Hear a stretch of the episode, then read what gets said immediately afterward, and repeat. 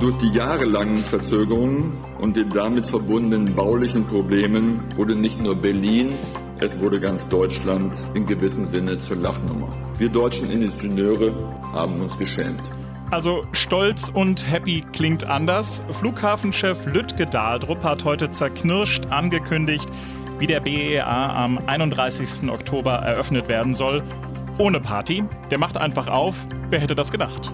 Wir sind übrigens Dörte Naht und Jörg Poppendick aus der Inforadio-Redaktion und wir gucken heute nicht nur auf den BER, sondern wir schauen auch den Politikern auf die Finger. Warum kommunizieren Merkel, Müller und Co. mit uns so, wie sie kommunizieren in Sachen Corona? Und was hat das eigentlich mit unseren Eltern zu tun? Und mit dem Fahrrad nicht in den ersten Wagen. Im öffentlichen Nahverkehr ist heute gestreikt worden. Wer da was, warum will, dazu gleich mehr. News Junkies. Was du heute wissen musst. Ein Info-Radio-Podcast. Wir müssen heute über Corona sprechen, denn heute gab es da einige wichtige Treffen. Zum einen in Berlin, da sitzt der Senat zusammen und überlegt, wie man da weiter vorgehen muss. Die Zahlen steigen ja in der Stadt, vor allem in den Innenstadtbezirken.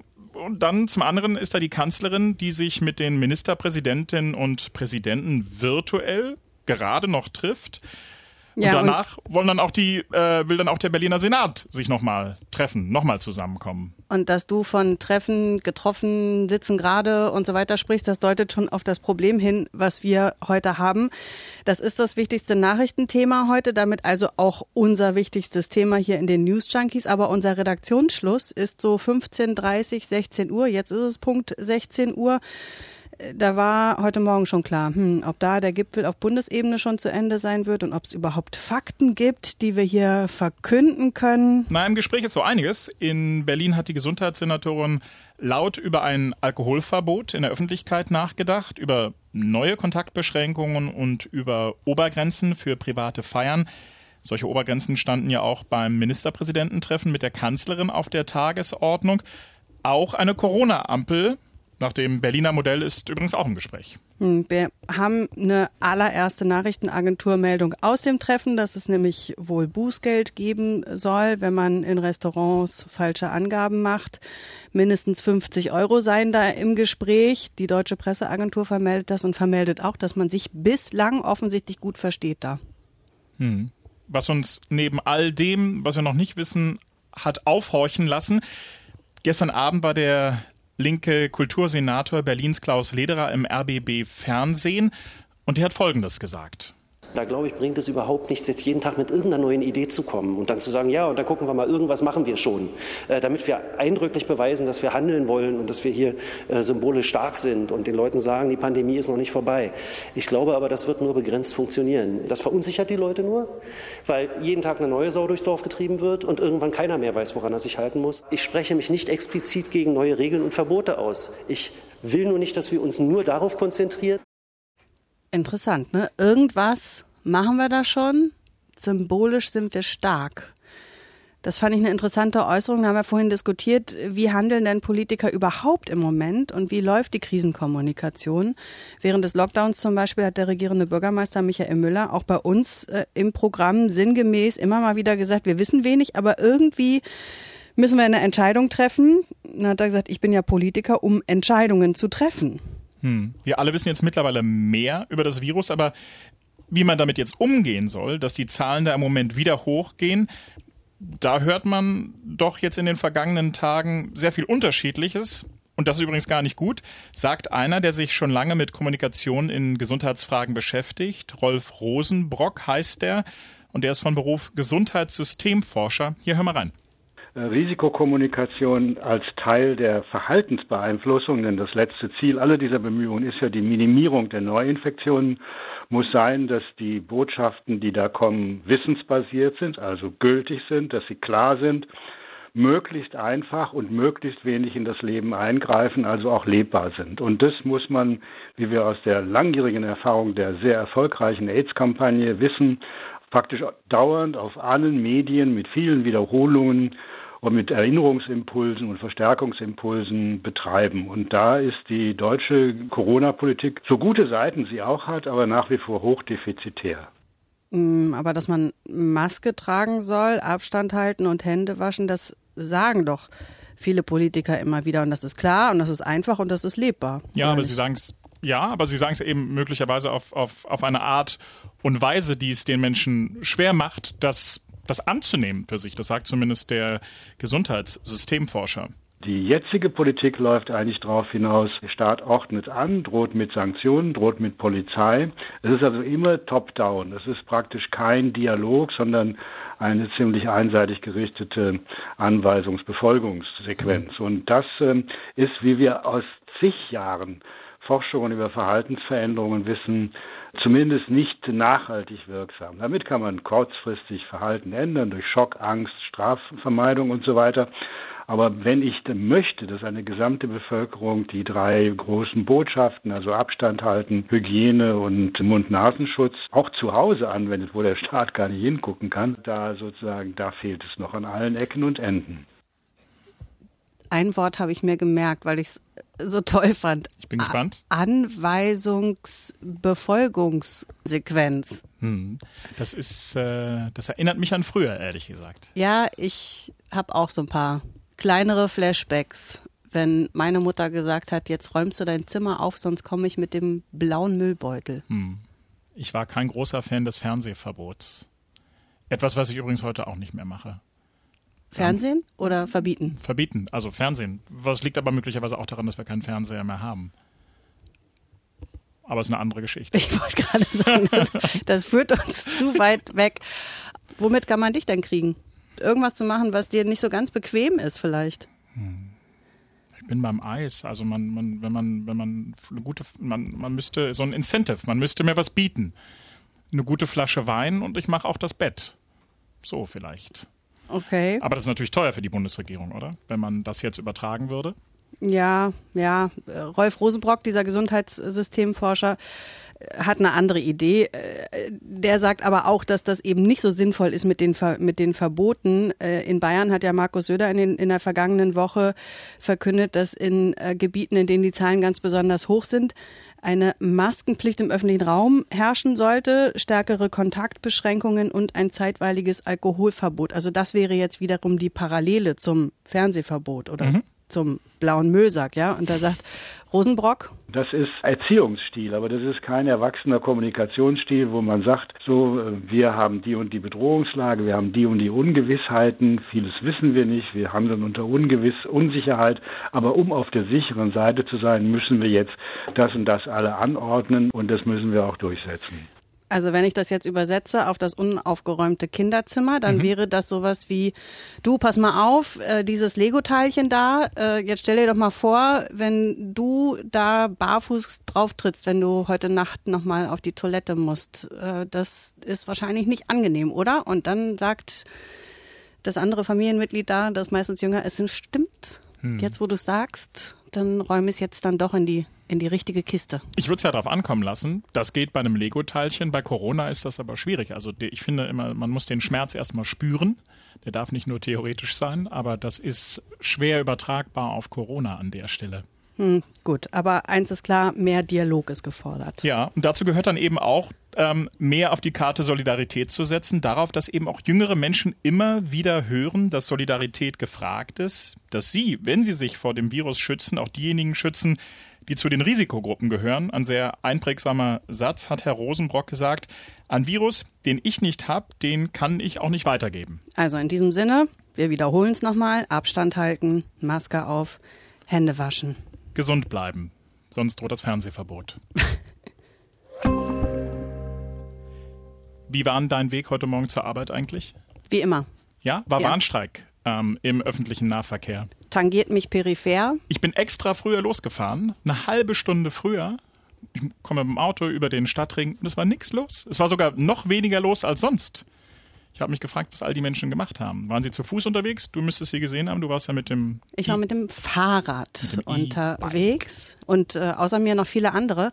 Aber das ist ehrlich gesagt jeden Morgen so, dass mhm. ich echt mit einem riesen Pulk an Leuten da Fahrradfahrer. Wir beim Inforadio, wir versuchen ja, das ist so geplante Aktualität. Wir wissen, Warnstreik, öffentlicher Nahverkehr. Da schicken wir morgens einen Reporter raus, um die Hörerinnen und Hörer darüber zu informieren, was da in dem Moment ja, in der Stadt passiert. Unser Reporter war Matthias Bartsch heute Morgen. Der war am Hardenbergplatz in Charlottenburg und da hat uns Folgendes geschildert. Hardenbergplatz, das ist gleich beim Zoo, ne? Genau. Bahnhof Zoo. Hm. Der ist fest in Taubenhand, die ja alles noch so mögliche wegpicken, was von der Nacht übrig geblieben ist, Essensreste. Ansonsten alles verrammelt hier, der U-Bahn-Zugang auch runter zur U2.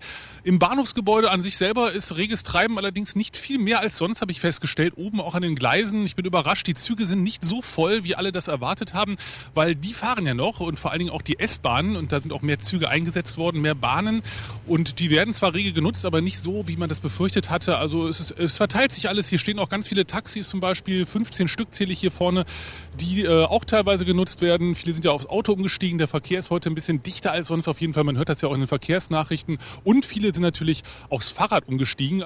Aufs Fahrrad umgestiegen, wie ich eben. In der vergangenen Woche gab es ja schon Streik im öffentlichen Dienst, mhm. in Berlin beispielsweise bei den Wasserbetrieben. Heute jetzt deutschlandweit äh, Streiks im Nahverkehr. Vielleicht sollte man das mal aufdröseln, wer da jetzt wofür auf die Straße geht. Ja, der äh, öffentliche Personennahverkehr, ÖPNV ist die Abkürzung, ja, äh, der gehört zwar zum öffentlichen Dienst, aber da geht's um Spartentarifverträge und die werden dann wiederum extra verhandelt. Das heißt, mit den Verhandlungen in, in Potsdam wo es ja um die Kitas und die Wasserbetriebe und die Müllabfuhr und all das geht, hat das an, an der Stelle erstmal nichts zu tun. Das sind nochmal ganz andere, getrennte Verhandlungen. Die Gewerkschaft Verdi würde jetzt eben auch ganz gerne verhandeln, und zwar für die Beschäftigten im ÖPNV, und zwar über einen bundesweiten Tarifvertrag. Verdi fordert unter anderem Regelungen zur Nachwuchsförderung, da fehlt also der Nachwuchs, und dass die Beschäftigten grundsätzlich entlastet werden. Hm, aber die auf der anderen Seite, die wollen nicht verhandeln. Das ist die Vereinigung der kommunalen Arbeitgeberverbände und Verdi, also die Gewerkschaft, dementsprechend angefressen. Wir hätten auch gerne Streiks vermieden, das sage ich ganz bewusst, weil Streik ist immer nur das letzte Mittel und muss immer nur dann sein, wenn man überhaupt nicht weiterkommt. Die Situation ist zurzeit so, dass wir die Arbeitgeber vor rund drei Monaten aufgefordert haben, mit uns zu verhandeln. Die haben sich überhaupt nicht bewegt und haben jetzt praktisch nach drei Monaten Bedenkzeit gesagt, dass sie überhaupt nicht mit uns verhandeln wollen. Und deswegen haben wir einfach die Schwierigkeit, dass wir entweder das jetzt akzeptieren und das geht aus unserer Sicht nicht, oder Druck machen. Und das geht tatsächlich nur mit Streik. Oh, da wird aber verbal aufgerüstet. Na, aber eigentlich wie immer, ne, in Tarifkonflikten. Das äh, war Christine Behle, die stellvertretende Bundesvorsitzende der Gewerkschaft Verdi. Die war heute Morgen bei uns im Inforadio. Die Arbeitgeber spielen übrigens an dieser Stelle die Corona-Karte und sagen, der Streikaufruf der Gewerkschaft ist ein Anschlag auf die Allgemeinheit. Es sei Siehst du auch so aufgerüstet? Mhm, absolut. Es sei eben unverantwortlich, sagen sie, gerade in dieser krisengeplagten Zeit. Die Fahrgastzahlen und Einnahmen bei den Nahverkehrsbetrieben sind eingebrochen. Das gesamte Land mit einer Streikwelle zu überziehen. Der Konter der Gewerkschaften lautet dann, Geld ist da, auch wegen Corona. Der Bund hat dem Personennahverkehr in der Krise ja Geld gegeben, eine Finanzspritze. Und wenn da jetzt nicht investiert wird in einen attraktiveren ÖPNV, ÖPNV, dann werde künftig noch mehr Personal fehlen und noch mehr Fahrten werden ausfallen. Mal schauen, wohin die Reise in diesem Tarifstreit noch geht.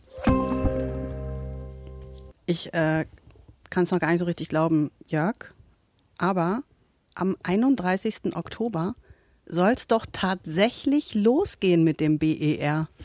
Niemand mag Veränderung, Dörte. Und ich am allerwenigsten. Jetzt macht ja einfach auf. Das ist doch eine Frechheit. Wir sind deshalb heute ins Archiv geklettert, um in Erinnerungen zu schwelgen. Und das machen wir jetzt mal zusammen mit euch. Der Großflughafen BBI werde weder Wellblechhütte noch Marmorpalast sein, sondern zeigen, dass öffentliche Eigentümer ein großes Projekt erfolgreich bauen können, sagte der regierende Bürgermeister von Berlin, Klaus Wowereit. Dies ist eine bittere Erkenntnis. Dies ist aber eine Erkenntnis, die wir zu akzeptieren haben. Ich habe einen Auftrag. Ich soll den Flughafen in Betrieb bringen. Und den mache ich. Ich habe schon den Eindruck, dass der Geist des Gelingens, dass man es schaffen will, wieder Einzug hält in das Unternehmen. Mir ist sehr wichtig, dass wir fertig werden. Ich streite mich zum Schluss aber nicht um vier Wochen. Bei all dem, was wir hinter uns haben mit diesem Projekt, glaube ich wirklich, kommt es nicht darauf an, ob es der Dezember 17 oder der Januar 18 ist. Es muss seriös und sauber sein. Auf die vier Wochen kommt es nicht an. Man weiß immer gar nicht mehr, was man da noch sagen soll. Das ist auch so ein Hütchenspiel, rückblickend, oder? Ja. Also da kommt man eigentlich nicht mehr mit. Vor allem mich begleitet ja wirklich schon meine ganze journalistische Arbeitszeit hinweg und ich weiß gar nicht, wie ich ohne das klarkommen soll. Gut, aber mal ernsthaft, wir erinnern uns, 2006, da haben die Arbeiten begonnen am BER, 2011 sollte eigentlich fertig sein, unter anderem die Brandschutzanlage war dann aber jahrelang nicht in den Griff zu bekommen. Nach diesen jahrelangen Verspätungen gibt es keinen Grund, sich mit dem Projekt zu brüsten. Deshalb ist klar, es gibt keine große Party. Wir machen einfach auf. Oh, ein trauriger Flughafenchef Lütke Dahldrup. Seinen Job möchte ich ehrlich gesagt auch nicht haben, denn der hat heute auch verkündet, wie teuer der ganze Spaß war. Fast sechs Milliarden Euro. Mit zwei Milliarden war ursprünglich mal geplant worden. Und Lütke Dahldrup geht davon aus, dass die Flughafengesellschaft auch weiterhin jede Menge finanzielle Unterstützung brauchen wird, wegen Corona. Für Berlin rechnen wir im kommenden Winterhalbjahr nur mit etwa einem Viertel der Gäste, wie wir normalerweise in der Hauptstadtregion erwarten. Wir befürchten, dass wir bis 2024 brauchen werden, um wieder das Niveau vor der Krise des Jahres 2019 zu erreichen. Da fällt mir nur ein Zitat des Fußballers Andi Brehme ein. Hast du Scheiße am Schuh, hast du Scheiße am Schuh. So, das äh, ein oder andere unterhaltsame Zitat wird ganz bestimmt auch heute Nacht produziert werden. In den USA treffen nämlich der amtierende US-Präsident Donald Trump und sein Herausforderer Joe Biden in einem ersten Fernsehduell aufeinander bei Fox News. Und wenn ihr das sehen wollt, dann müsst ihr euch den Wecker stellen. Ab 2.45 Uhr läuft die Debatte nämlich auf tagesschau.de oder im Phoenix Livestream in der ARD Mediathek. Und in der ARD Audiothek, da findet ihr auch unseren Podcast, aber nicht nur da, sondern auch bei iTunes und überall sonst, wo man Podcasts abonnieren kann. Also abonniert uns, liked uns, schickt, schickt uns, uns eine Mail. Gerne eine Mail. Vor allem, wenn ihr findet, dass Jörg mich viel zu häufig unterbricht. Ja, ich äh, habe ja auch ähm, Verantwortung. Jetzt sag wenigstens noch die Adresse. Äh, ach so, haben wir gar nicht gesagt. Newsjunkies at inforadio.de. Gut gemacht. Danke, Schatz. tschüss, bis morgen. Ja, tschüss.